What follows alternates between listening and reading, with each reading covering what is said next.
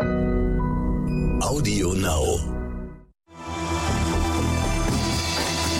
Richter und Bell.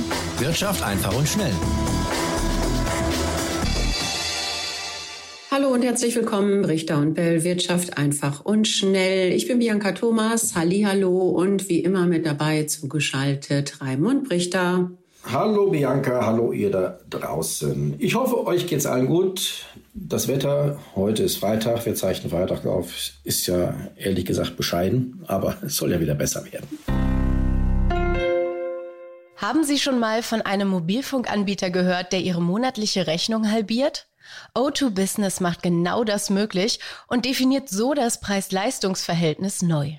Exklusiv für alle Geschäftskunden, die sich jetzt zu einem Wechsel ins Netz von O2 entscheiden, das im aktuellen Connect-Netztest mit der Note sehr gut ausgezeichnet wurde. Weitere Infos zu den vielfältigen und bedarfsgerechten Tarifen oder ein unverbindliches Erstangebot erhalten Sie auf o2business.de slash halbieren. Bescheiden und spannend war die vergangene Woche. Bescheiden für Sparer, denn in Sachen Negativzinsen, da gab es zwei wichtige Entscheidungen und leider gegen die Sparer. Zum einen haben Verbraucherschützer in Sachsen gegen die Sparkasse Vogtland geklagt, die die Strafzinsen an Neukunden und Kontowechsler weitergeleitet haben. Ja, und das Landgericht Leipzig hat die Klage abgeschmettert. Die Verbraucherschützer wollen in die Berufung gehen, aber es wird schwierig. Und zum anderen hat die Europäische Zentralbank den geldpolitischen Kurs angepasst. Raimund, über beides müssen wir sprechen, denn beides ist für Sparer extrem interessant. Ähm, Vielleicht das Komplizierte zuerst. Da geht es äh, um die EZB, um den geldpolitischen Kurs. Äh, die Europäische Zentralbank hat das Inflationsziel laut unter zwei Prozent auf zwei Prozent ja, angepasst. Das hört sich irgendwie Pillepalle an, aber Raimund, das ist kein Pillepalle, oder? Doch, du hast völlig recht. Doch. es, ist völlig, es ist völlig egal, ob die jetzt knapp unter 2% oder 2% als Ziel haben. Schaut dir die letzten Jahre, Jahrzehnte an. Sie haben ohnehin diese 2% nicht erreicht oder immer verfehlt. Meistens nach unten zuletzt, äh, ab und zu auch nach oben. Ähm, äh, aus gutem Grunde hatte die Bundesbank damals kein Inflationsziel, weil sie gesagt hat, wir können es ohnehin nicht äh, äh, so steuern, äh, dass wir das Ziel erreichen und dann lassen wir es doch gleich. Gut, die EZB hat eins, ähm, die amerikanische Notenbank hat auch ein Inflationsziel, aber wie gesagt, das ist tatsächlich für, für uns äh, Verbraucher äh, tatsächlich nicht so wichtig. Interessant ist vielleicht ein ne oder zwei sind zwei Nebensätze aus diesem Beschluss. Ne? Die EZB äh, schreibt nämlich zum einen, Abweichungen nach oben und unten seien gleichermaßen unerwünscht. Das würde zumindest darauf hindeuten, dass sie Abweichungen in beide Richtungen, äh, auf Abweichungen in beide Richtungen gleichermaßen reagiert. Also wenn es nach oben äh, über, übertroffen wird, dann sollte sie die Geldpolitik straffen, Zinsen erhöhen und nach unten Geldpolitik lockern, Zinsen senken. Äh, sie sagt aber dann an einer weiteren Stelle, und das ist ein bisschen widersprüchlich, für eine begrenzte Zeit sind Inflationsraten moderat oberhalb dieses Ziels von zwei Prozent zugelassen. Naja, also damit zeigt sie doch wiederum so ein bisschen einen einseitigen, ähm, äh, so ein Dreh nach oben. Aha, wenn's, wenn also die Inflation höher ist als zwei Prozent, wenn es moderat ist und vorübergehend, das ist natürlich eine Voraussetzung. Das sagt sie ja jetzt immer, dann werden wir das zulassen und nichts tun. Also das deutet doch eher auf eine lockerere Geldpolitik in der Tendenz hin. Mhm. Bundesbankpräsident Weidmann, der soll dagegen gewesen sein, dass die EZB jetzt die Zinspolitik ändert, auch so minimal. Ähm, warum denn, wenn es doch gar nicht so wichtig ist und warum schauen auch die Märkte da so sehr hin, äh, wenn es auch nicht so wichtig ist? Das verstehe ich dann nicht. Naja, äh, hat es an den Märkten äh, Reaktionen, äh, also Kursreaktionen, außer dass darüber diskutiert wurde, natürlich, hat es an den Märkten Kursreaktionen hervorgehoben. Ich äh, kann mich nicht erinnern. Hast du welche erlebt? Nee, also es ging runter, aber das waren andere Gründe. Ja. Ne? Mhm. Richtig. Genau. Im Prinzip ist es eine Bestätigung dessen, was die Märkte ohnehin erwartet haben und erwarten, dass es in den nächsten Jahren eher ähm, eine lockere Geldpolitik weiterhin geben wird, selbst wenn die Inflationsraten über 2% liegen. Mhm.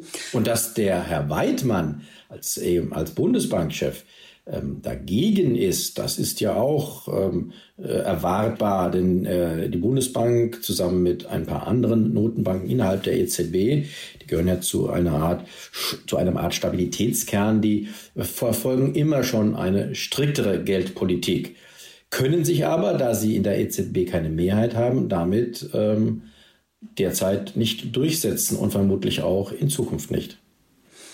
Das heißt aber für Sparer langfristig sind erstmal keine Zinssteigerungen in Sicht. Es bleibt bei den Negativzinsen. Und äh, ja, die werden fleißig weitergereicht an die Sparer.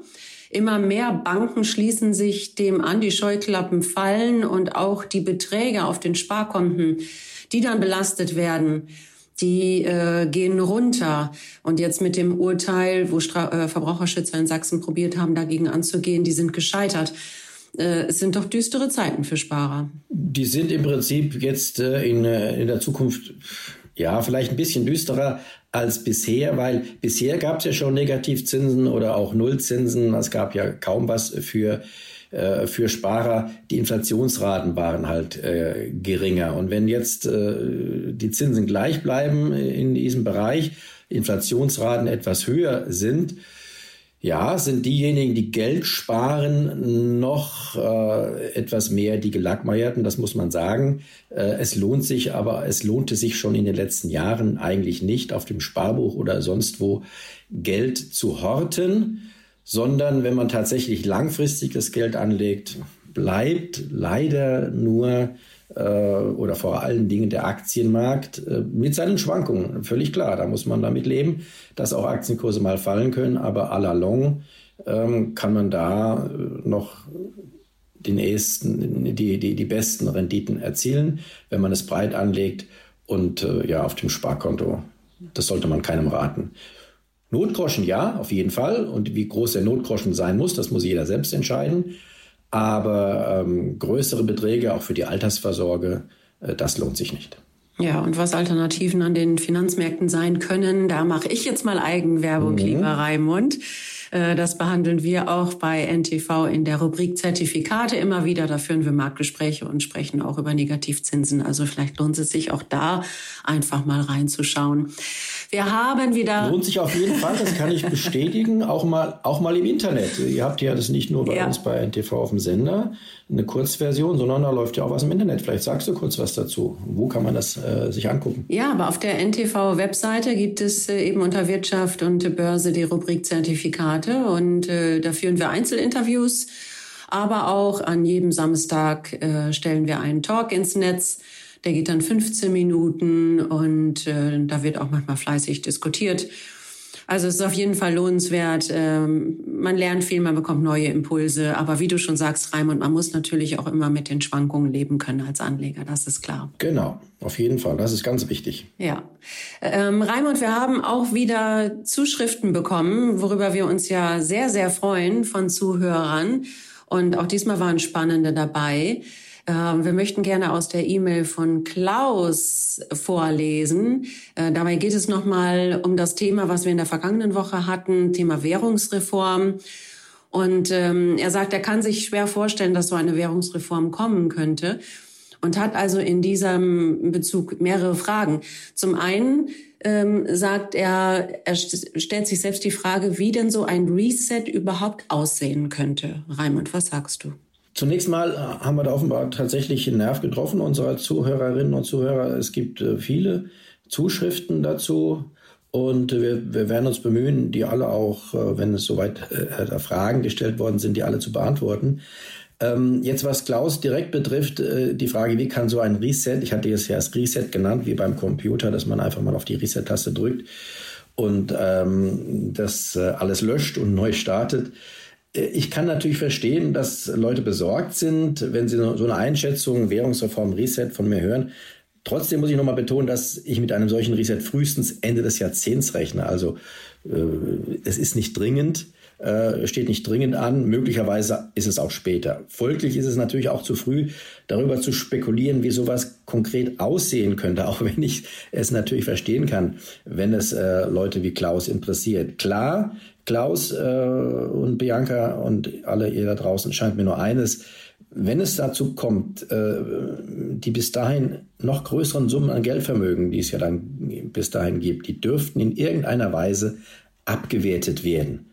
Bei der letzten, damals hieß es Währungsreform in Deutschland, 1948, gab es zum Beispiel ein Verhältnis von 10 zu 1, also aus 10 Reichsmark wurde eine Mark. Kann man sich zumindest mal orientieren, aber das ist, wäre nur eine Möglichkeit. Wie gesagt, konkreteres lässt sich im Moment tatsächlich nicht sagen. Mhm. Klaus fragt auch, was denn mit äh, langfristigen Anlagen passiert, wie zum Beispiel Lebensversicherung. Was passiert mit der staatlichen Rente? Wie kann das funktionieren? Auch das lässt sich natürlich jetzt noch nicht konkret abschätzen. Zu erwarten äh, ist aber, dass welche Regierung immer dann im Amt sein wird, sie wird das Ziel haben, soziale Unruhen zu vermeiden und es möglichst sozial verträglich zu gestalten. 1948 zum Beispiel wurden Renten und Pensionen eins zu eins umgestellt. Da gab es also keine Abwertung. Das gleiche galt übrigens für Löhne und Mieten. Ähnliches wäre auch für einen zukünftigen Reset aus meiner Sicht zu erwarten. Und was private Lebensversicherung anbelangt, da müsste man sich dann schon eher mehr Sorgen machen, wenn es soweit ist. Aber wie gesagt, noch ist es zu früh. Wer seine Lebensversicherung noch im Laufe dieses Jahrzehnts ausbezahlt bekommt, wer damit rechnen kann, also noch in den nächsten Jahren das Geld zu bekommen, der bleibt vermutlich verschont. Das ist doch zumindest eine gute Nachricht, oder? Das stimmt. Am Abschluss. Ja, das stimmt. Eine Frage noch, bevor wir, ähm, ja, bevor die Zeit leider schon wieder äh, davon ist. Ähm, wir können ja auch eben kurz auf die Unternehmerseite nochmal schauen. Viele Unternehmen haben eben enorme Bargeldrücklagen, äh, ob es Apple ist, äh, die Allianz oder, oder wenn wir uns auch Warren Buffett nehmen. Was, was stellen diese Unternehmen mit diesen Rücklagen an? In so einem Fall der, äh, des Resets oder der Währungsreform. Ja, genau. genau. Also wie gesagt, Geldvermögensbesitzer werden die Hauptleidtragenden sein, wenn es soweit ist. Wenn es also soweit kommt, aber auch erst dann, werden auch Unternehmen wie Apple, Google und Buffett äh, mit seiner Firma Berkshire Hathaway viel Geld verlieren, sofern sie dann noch so volle Kassen haben wie zurzeit. Ich glaube übrigens nicht, dass Warren Buffett so einen Great Reset, wie man vielleicht ihn in den USA nennen würde, jetzt schon auf dem Schirm hat. Er selbst ist ja auch schon in einem sehr betagten Alter und wird möglicherweise diesen Reset gar nicht mehr erleben, wenn er denn äh, kommt, weil, wie gesagt, es ist ja noch ein wenig Zeit bis dahin. Aber klar, solche Unternehmen müssten sich auch darauf einstellen und eventuell Bargeldbestände bis dahin abbauen. Dann äh, würde ich sagen, denken wir später mal weiter drüber nach. Jetzt erstmal freuen wir uns auf das Wochenende, auf hoffentlich gutes Wetter. Und äh, ich würde sagen, bis zum nächsten Mal, wo wir dann wieder weitere Fragen auch von Zuhörern beantworten. Ganz herzlichen Dank für euer Interesse da draußen. Raimund, dir auch ein schönes Wochenende. Ich freue mich aufs nächste Mal. Bis bald. Ich mich auch, liebe Bianca und ihr da draußen. Und hier nochmal die E-Mail-Adresse, falls ihr Anregungen, Fragen und so weiter habt, brichter und bell at ntv.de. Ciao, ciao, bis zum nächsten Mal. Brichter und Bell, Wirtschaft einfach und schnell.